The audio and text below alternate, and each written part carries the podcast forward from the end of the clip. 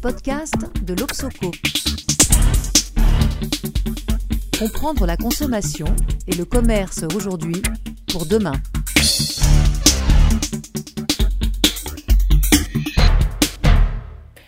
Bonjour à toutes et à tous pour cet entretien animé aujourd'hui par Nathalie Damry. Aujourd'hui, je reçois Dominique Desjeux, anthropologue, professeur émérite à la Sorbonne Université de Paris. Et Dominique, on se connaît bien puisque vous êtes également coprésident du Cercle de l'Obsoco. Dominique Desjeux, bonjour. Bonjour. Ce mois-ci, vous publiez un livre très original, passionnant. Je dois dire que je l'ai, je l'ai dévoré, j'ai pris plein de notes, j'étais enchantée de cette lecture, dont le titre est Le marché des dieux et le sous-titre Comment naissent les innovations religieuses du judaïsme au christianisme. C'est passionnant parce que vous croisez votre regard d'anthropologue des innovations avec le ou les récits monothéistes et, à la manière d'un roman policier, c'est vous qui l'écrivez, vous abordez cette question de taille, comment et pourquoi le christianisme l'a-t-il emporté, si je puis dire, sur le monothéisme juif, alors qu'à sa naissance, rien ne permettait de voir ce qui allait arriver. Et avant de rentrer dans l'analyse des concurrences monothéistes, j'aimerais que vous nous disiez un mot de votre méthode. Alors c'est une méthode euh, que j'ai changée en cours de route, puisqu'au point de départ, je me demandais, eh ben, qu'est-ce qui fait que le christianisme a réussi? Alors qu'en fait, je me suis rendu compte petit à petit que euh, le problème n'était pas du tout le christianisme, mais c'était plutôt le judaïsme qui aurait dû réussir au premier siècle de notre ère.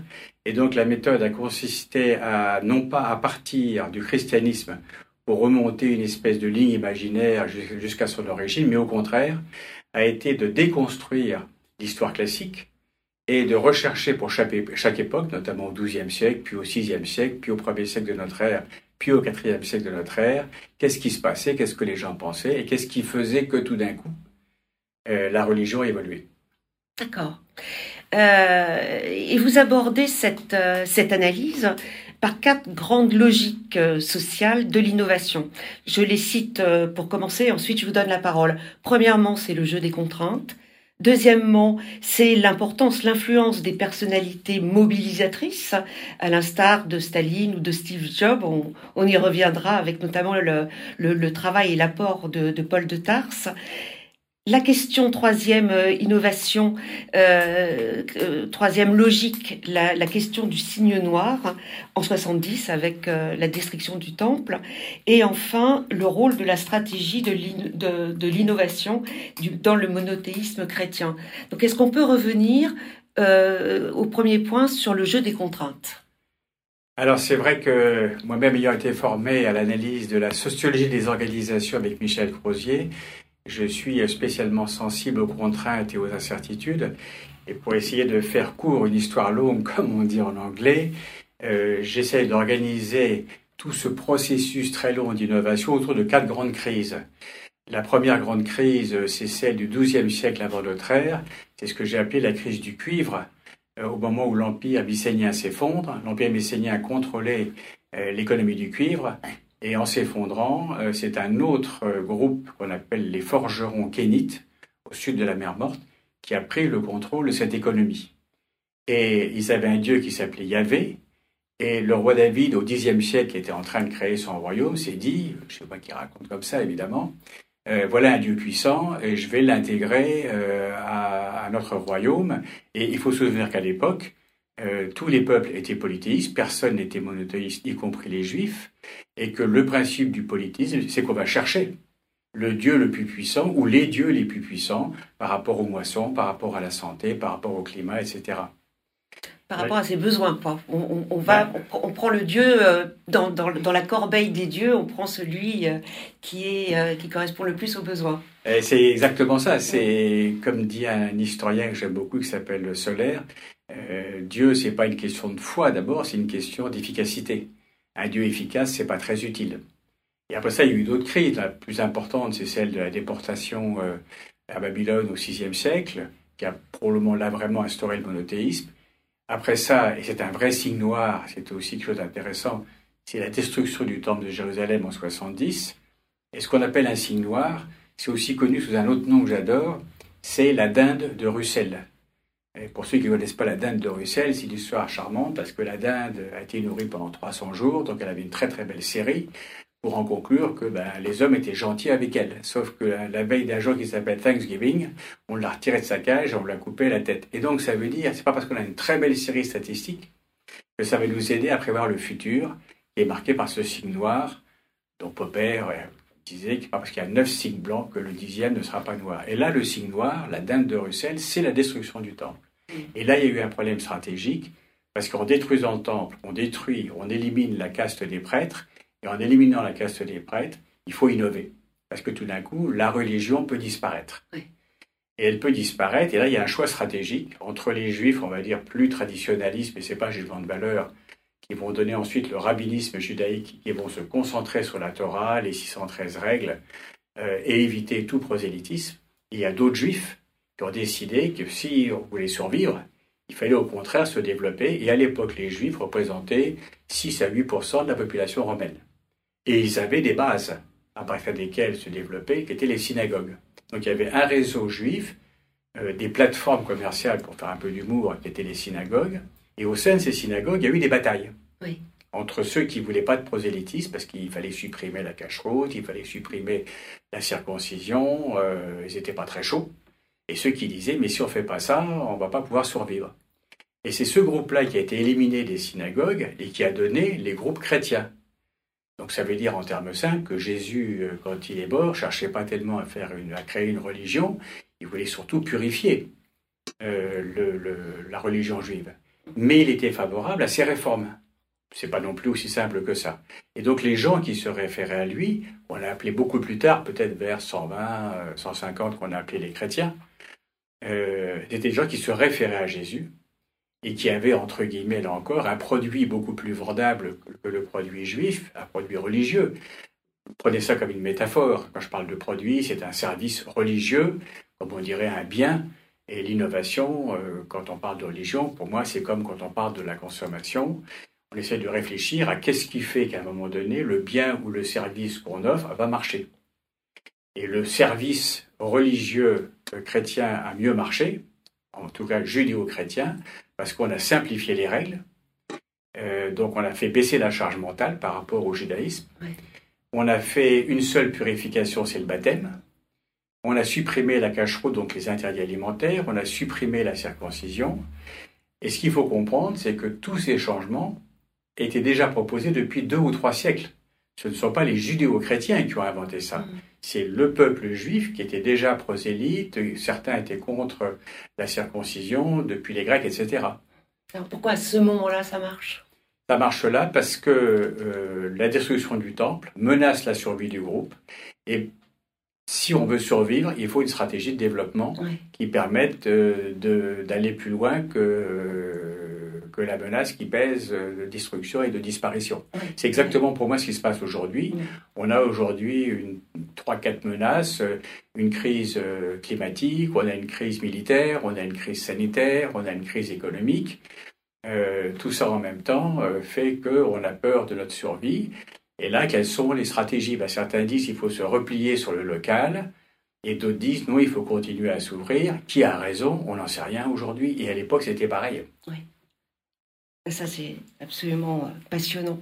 Vous parlez aussi des personnalités mobilisatrices dans le processus, euh, et notamment de Paul de Tarse. Est-ce que vous pouvez développer un peu cette idée de personnalité mobilisatrice et, ensuite nous, nous, parler de l'apport de, Paul de Tarse dans cette euh, construction du monothéisme chrétien? Alors, le, terme de personnalité mobilisatrice, je l'ai emprunté à, un sociologue qui s'appelle Haroum Jamous et qui avait fait dans les années 60 une enquête extraordinairement intéressante sur le processus de décision et de création euh, de, sur la réforme des hôpitaux euh, euh, en France. Et il avait montré que pour que la, la réforme marche, c'est celle des CHU, pour que la réforme marche, il fallait une personne qui tire le projet, parce que sans cette personne mobilisatrice, le projet n'aurait jamais abouti. C'était en réalité le professeur Debray qui était cette personnalité mobilisatrice. Alors lui emploie un autre mot, mais c'est pas très gênant. Et donc ce que j'ai remarqué, c'est qu'à chaque fois qu'une euh, innovation se développe, on voit bien les trois phases. Il y a une phase de création, une phase d'invention, il y a une phase de diffusion à l'intérieur de l'organisation, et puis après, il y a une phase de réception. Et moi, je travaille toujours sur celle-là pour comprendre les deux autres avant. Et s'il ne se passe rien à la réception, pour moi, ça n'a pas réussi. Et pour que l'invention, quelque part, devienne une innovation, ben, il faut qu'il y ait cette personnalité mobilisatrice, ou plusieurs. Hein.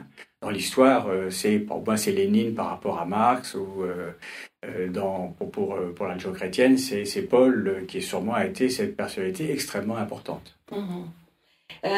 alors justement, en quoi Paul de Tarse a été important? Ben, il a été très important parce que si simplifie évidemment l'histoire pour la rendre lisible, il faut comprendre que Jésus donc, serait né autour de zéro euh, de notre ère, donc il est mort autour de 30. Et il y avait trois successeurs. L'un, c'était Jacques, son frère, et c'est accepté par la tradition protestante et les juifs sans aucun problème, pas par les catholiques. Euh, après ça, il y avait Pierre, qui était celui qui était censé prendre la succession, puis il y en avait un troisième qui est Paul de Tarse, et lui, c'était euh, avait une révélation directe. Bon. Et euh, Paul était, était favorable au prosélytisme. Donc il appartenait au groupe des pharisiens, favorable au prosélytisme. Que moi, j'ai pas du tout appris, euh, quand j'ai fait une formation de deux ans à l'exégèse ou par une formation catholique, j'ai pas du tout appris ça. Alors que là, on voit très bien qu'il y avait une tradition pharisienne prosélyte, et il s'opposait aux, autres pharisiens ou aux autres groupes, hein, que ce soit les zélotes ou les esséniens, aux autres groupes juifs qui, eux, n'étaient pas prosélytes. Et puis, ils se rendaient compte surtout que c'était très compliqué de convertir les païens au judaïsme, notamment à cause de deux obstacles qui sont la cache-route, donc les interdits alimentaires, notamment le porc, il y en a plein d'autres, et euh, la circoncision. Et il faut savoir que la circoncision, c'était quelque chose qui était absolument euh, honni par les Grecs et les Romains, et on sait comment, grâce à Mimouni, qui est un, un formidable historien de l'époque, euh, d'aujourd'hui, mais pour cette époque, et qui montre que vers le deuxième siècle, quand l'empire, enfin quand la culture hellénique envahit toute la Méditerranée, avec le développement des villes et des stades, euh, il va montrer que dans les stades, on fait du sport tout nu. Et donc les Grecs voient que les Juifs sont circoncis. Et ils se moquent de la circoncision des Grecs. Et à ce moment-là, une partie des juifs, de l'élite juive, a décidé de supprimer ou de cacher la circoncision. C'est un mot très savant qui s'appelle l'épispasme. C'est pas à retenir. Mais le point intéressant, c'est que ça veut dire que dès déjà, dès le deuxième siècle, une partie des juifs pensait que ce n'était pas nécessaire d'être circoncis. Et, d'ailleurs, vous vous dites que c'était plus un phénomène citadin que euh, qu'en province, euh, on était plus, euh, enfin moins sensible à l'absence de circoncision, c'est ça? Alors ça, j'en suis moins sûr euh, parce que j'ai moins travaillé sur cette partie-là. Ce qui reste vrai, c'est que le, la, enfin, disons, la remise en cause de la circoncision est bien un phénomène citadin, ça c'est bien affirmé par Mimouni. c'est lié au, au stade, c'est lié au rapport au corps, et à l'hellénisation, et donc quelque part au mélange aussi des cultures entre la culture juive et la culture euh, hellénique, qui est très importante à partir du IVe siècle, c'est-à-dire le moment où Alexandre le Grand conquiert tout le Moyen-Orient, comme on dirait aujourd'hui. Oui, d'accord. Euh, et donc, pour, pour finir sur euh, Paul de Tarse, le, son, comment est-ce que vous diriez en une phrase son apport majeur en fait? Je crois que l'apport majeur de, de Paul, euh, qui est mort euh, avant 70, ce qui veut dire que euh, Jacques, Pierre et Paul sont morts tous les trois avant la destruction du temple, au moment où la start-up Jésus aurait dû disparaître en réalité. Paul a permis qu'elle renaisse après 70 parce qu'il avait semé les bonnes graines de développement, je ne parle pas en termes de foi ici, ni de, ni de vrai ou de faux, qui était de dire ben, si on n'est pas juif et qu'on est païen, et qu'on veut devenir monothéiste en réalité, eh bien, on n'a pas besoin d'être circoncis et on n'a pas besoin d'appliquer la cache-route. il faut savoir qu'à l'époque, dans la Méditerranée, l'élite romaine, une partie de l'élite romaine était très tentée par le monothéisme parce qu'elle pensait que c'était plus sophistiqué que le polythéisme traditionnel. D'accord. Donc encore une fois, c'est une question de contrainte. Il y a moins de contraintes. C'est cela? Moi, je pense que là, c'est exact, c'est ce que je pense. Hein. Je pense que le succès du christianisme, c'est qu'il exerçait beaucoup moins de contraintes dans la vie quotidienne. Euh, là encore, j'interprète le baptême de cette façon-là. Euh, dans la tradition juive et dans toutes les règles de la Torah, Il y a énormément de, moments où il faut se purifier. Il y a souvent un mitzvah dans les, dans les maisons, une petite piscine, non pas pour se laver, mais pour se purifier. Et l'astuce des chrétiens a été de dire, écoutez, ben maintenant, vous avez le baptême, une fois suffit, vous êtes purifié à vie. Il faut savoir qu'à l'époque, on ne se faisait pas baptiser du reste enfant, mais plutôt quand on était adulte ou près de mourir. Mais ça, ça faisait baisser la charge mentale de toutes ces purifications, parce que si on ne se purifiait pas, on était dans le péché. Et si on est dans le péché, où est-ce qu'on va? Donc ça, ça, réduit la peur de ne pas respecter les règles, en fait. Eh bien, c'est exactement ça. Je pense que ça, c'est là, là aussi, c'est une des, un des grands apports de Paul qui a été utilisé après. Euh, il fait baisser cette peur. Il fait baisser, il fait aussi monter l'espoir. Mm. Il reprend tout ce courant pharisien qui croit à la vie éternelle depuis l'histoire des Maccabées euh, au, deuxième siècle, hein, qui ont été euh, tués par les, par les Grecs alors qu'ils respectaient le jour du sabbat. Et on s'est dit, mais comment c'est possible qu'une personne qui est juste, qui respecte les règles de Dieu, soit tuée ce jour-là? Et c'est à partir de ça qu'on a commencé à dire, oui, mais euh, peut-être qu'on meurt, mais on n'ira pas au Sheol, un mot qui vient des Égyptiens probablement, mais on ira au ciel. Et donc, quelque part, euh, la religion qui s'appellera plus tard chrétienne va enchanter la mort. Donc, on voit une simplification, une baisse des charges mentales et un espoir. Et un espoir. Euh, c'est quand même pas mal d'atouts pour réussir. Mais c'est pas suffisant. Alors, je voulais aussi parler de, du, troisième, euh, de la troisième logique, mais vous, l'avez anticipé, c'est celle du signe noir. Et donc, je vais passer directement au rôle de la stratégie, euh, et notamment euh, le, monothéisme chrétien, qui consiste entre autres à garder des pratiques païennes, à les assimiler, et donc, cette idée de l'assimilation comme facteur d'innovation finalement. Ah ben pour moi, c'est une des clés euh, que j'ai repérées. Par exemple, je travaille depuis 25 ans en Chine et j'ai repéré qu'une partie euh, des innovations, euh, enfin des, produits français qui étaient vendus en Chine, que ce soit pour les, produits de beauté ou des alcools, je pense notamment au cognac, ils ont réussi parce que leur usage a été réinterprété. Par exemple, le cognac se voit comme du maouta, il y a de l'alcool de sorgho pendant le repas et on fait cul sec avec du cognac. Sinon, ça ne va pas marcher. Euh, ben, à la fin du repas, euh, on est raide. Voilà. Et là, c'est un peu le même principe. Il faut quand même rappeler aussi, c'est très curieux en termes d'histoire, que le peuple juif était polythéiste jusqu'au Xe siècle, voire jusqu'au Ve siècle, et donc que le monothéisme juif a mis déjà euh, cinq siècles à apparaître. Et il s'est dégagé du polythéisme. Et ce qui est intéressant, c'est que entre le 5e siècle avant notre ère et le 4e siècle de notre ère, au moment où le christianisme va s'instaurer avec Constantin, les pères de l'Église, comme Jérôme et comme Augustin, vont dire, euh, un peu comme Henri IV qui disait Paris vaut bien une messe, ils vont dire, ben, si on veut que ça marche, notre religion, ben, il faut accepter les cierges, il faut accepter l'eau bénite, il faut accepter les saints euh, polythéistes. Donc il faut réintégrer une partie des pratiques polythéistes dans la religion euh, chrétienne, sinon on risque de disparaître même les sites, hein, les, les, les, sites géographiques, hein, les églises qui sont construites sur des euh, euh, sur d'anciens lieux de culte. Euh. Alors ça, c'est quelque chose qu'on voit tout le temps. C'est ces, espèces de réinterprétations d'usage. on pourrait parler de Sainte-Sophie que tu as visité aussi. quand on va en Espagne, en Andalousie, on voit aussi ces strates à la fois chrétiennes et musulmanes. Là, c'est les strates juives, chrétiennes, qui sont euh, aussi mélangés euh, et qui montrent comment en fait systématiquement, quand une innovation se développe, elle intègre une partie du passé. C'est pas toujours en continu, hein, ça peut être discontinu. le monothéisme n'est pas la, la, la continue du polythéisme. Il y a bien une rupture. Mais pour que ça marche, il faut intégrer une partie des pratiques polythéistes et qu'on appelle païennes. Merci beaucoup, Dominique. Mais j'ai une dernière question. Parce qu'on on voit bien que tout ce que vous, vous, développez sur l'aspect religieux euh, peut nous servir encore aujourd'hui. Euh, et notamment, vous avez... Euh, enfin, la question que je voulais vous poser, c'est comment est-ce que vous avez analysé du point de vue de l'innovation religieuse comment cette, excusez-moi, je m'exprime mal, mais comment cette innovation religieuse participe à l'enrichissement des théories de l'innovation actuelle? Qu'est-ce que vous en concluez et comment vous vous servez de tout ce travail pour comprendre, tout à l'heure vous parliez des crises actuelles, etc., pour euh, essayer d'y voir un peu plus clair? Alors, euh, il faut reconnaître que j'ai commencé par appliquer à ma recherche, à mon énigme à résoudre de, sur la réussite du monothéisme, j'ai appliqué tout ce que moi j'avais appris sur les, dizaines et dizaines d'enquêtes que j'ai réalisées sur les innovations et la consommation.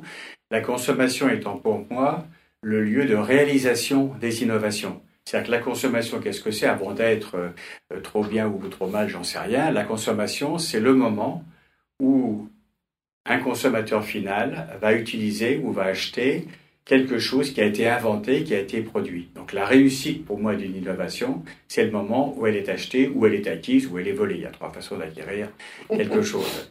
Euh, et donc quelque part, euh, je l'ai appliqué à la religion chrétienne, à la religion juive et au polythéisme. Ça m'a permis de comprendre ces phénomènes de réinterprétation comme condition euh, de la réussite, euh, soit du monothéisme, soit du polythéisme, enfin, soit du monothéisme juif, soit du, monothéisme chrétien. Et quelque part, ce que m'a permis de comprendre cette, cette, ce processus de développement des religions juives et chrétiennes, c'est que les processus d'innovation étaient quasiment les mêmes quand on parle de consommation prosaïque ou de consommation religieuse, qu'on parle de où on parle de, philosophie, peu importe, c'est la diffusion des idées ou la diffusion des biens ou la diffusion de l'information. Pour moi, c'est à peu près pareil. À chaque fois, il faut des réseaux sociaux que j'appelle par humour prédigitaux pour les distinguer de nos réseaux digitaux aujourd'hui, mais ce sont des réseaux prédigitaux. Il faut des lieux de diffusion, euh, des plateformes commerciales, pourrait-on dire avec humour, euh, qui sont les synagogues, qui sont les églises, qui sont les temples. Hein, et à chaque fois, c'est des, lieux extrêmement importants. Il faut des routes. Les fleuves jouent un rôle extrêmement important. C'est par les fleuves que se diffusent, c'est autour des fleuves que se créent les royaumes et les empires, et c'est à partir des fleuves que se diffusent euh, le commerce, euh, les armées et les idées.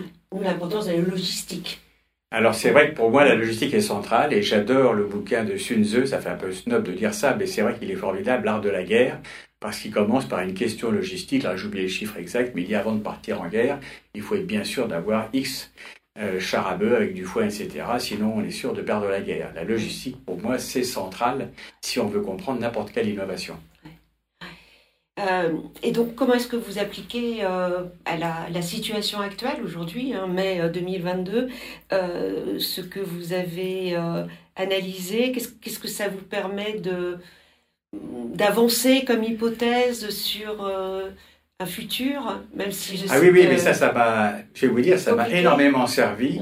avec l'Obsoco, on est en train de, donc, de terminer un livre on va être 6 ou 7 sur les effets du Covid.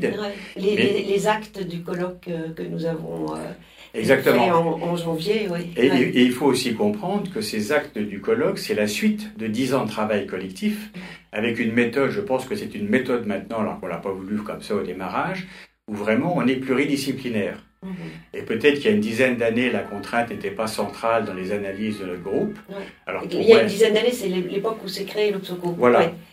Et donc c'est normal, et le cercle a été créé, je ne sais plus, en même temps ou un peu après. En même temps. En même temps. Et donc c'est normal que chacun arrive avec ses modes. Et je trouve qu'aujourd'hui, on a acquis euh, plusieurs angles d'observation. Et donc là, on termine ce livre. Et quelque part, ce qui est central, c'est quelles sont les contraintes qui pèsent sur la consommation. Donc quelque part, les effets du Covid, mais pas simplement les effets du Covid, c'est les effets des crises. Mm-hmm. Et par exemple, moi, je vais montrer, grâce à tout ce travail de réflexion, et en appliquant ce que j'ai fait pour les religions, ben, il y a une première crise, c'est le Covid. Il y a une deuxième, c'est la crise logistique, celle des containers, qui fait que tout d'un coup, tout le système de commerce international est en embolie. Il ne circule plus. Il y a même un, porte-container qui est resté coincé dans le canal de Suez. Mais aujourd'hui encore, ça continue, puisque le Covid bloque tout Shanghai, qui est la première ville économique euh, de Chine. Je me demande même si derrière ça, il n'y a pas aussi des règlements de compte politiques entre Pékin et Shanghai, mais je n'ai pas la preuve pour, le dire complètement. Euh, et puis il y a une troisième crise qui arrive là-dessus, qui est la guerre de, l'Ukraine. Je ne dis pas que la guerre de l'Ukraine est provoquée par le Covid, mais je vois que la guerre en Ukraine accentue les, effets euh, négatifs de la crise logistique. Donc partir de la logistique, c'est se permettre de comprendre, par exemple, que l'énergie est centrale. Et que même pendant le Covid, si on a réussi à compenser euh, le fait qu'on ne pouvait plus bouger par le télétravail et Internet, il ne faut pas oublier que derrière, il y a une, autre solution qui nous a aidé à fonctionner, qui est l'énergie électrique. Imaginez aujourd'hui si on avait quatre semaines de panne d'énergie électrique. On sait qu'on a en moyenne 100 objets dans le logement, je ne sais pas comment on ferait. Donc c'est bien cette euh, observation du développement des religions à travers les fleuves, à travers les chameaux, à travers les ânes, en marchant à pied, à travers le bateau, euh, qui m'a toujours rendu sensible euh, à l'énergie et notamment aux bioénergies. Et ce qu'on appelle les bioénergies, c'est l'animal, l'homme, le vent, l'eau, etc et qui étaient les seules énergies jusque vers 1750, le moment où se développe le charbon. Et aujourd'hui, on est confronté à ça. Mm. Comment faire pour euh, consommer moins d'énergie fossile, pour essayer de limiter le réchauffement climatique euh, Comment faire pour gérer nos crises logistiques Comment faire pour, face à ces moments qui sont angoissants pour une partie des gens, ne pas comment, comment créer un espèce d'élan collectif, c'est ce que j'espère un peu, ou au contraire, est-ce qu'on va se désagréger mm. à travers des batailles qu'on appelle stériles, mais qui sont normales aussi, c'est des batailles, hein. toutes les batailles sont des batailles. Mais je me dis, par exemple, par rapport à l'Europe, moi qui crois beaucoup à l'Europe, pour des raisons stratégiques du reste, puis de métissage aussi, de mélange, j'aime bien, euh, je me dis que par rapport à l'Europe, bah, c'est peut-être une chance pour l'Europe de devenir un des rares pays qui resterait démocratique quand je vois la montée, par exemple, des, des sociétés à base de gouvernements populistes ou très autoritaires. Très bien. Ben, merci beaucoup, Dominique. C'était euh, vraiment, je le répète, j'étais euh, tellement enchantée de, lire euh, un livre aussi stimulant et de, vous écouter. je remercie également les auditeurs pour leur écoute très fidèle. Et bien entendu, vous pouvez diffuser largement ce podcast sur l'ensemble de vos réseaux sociaux. Et je vous dis à très bientôt pour un nouvel entretien.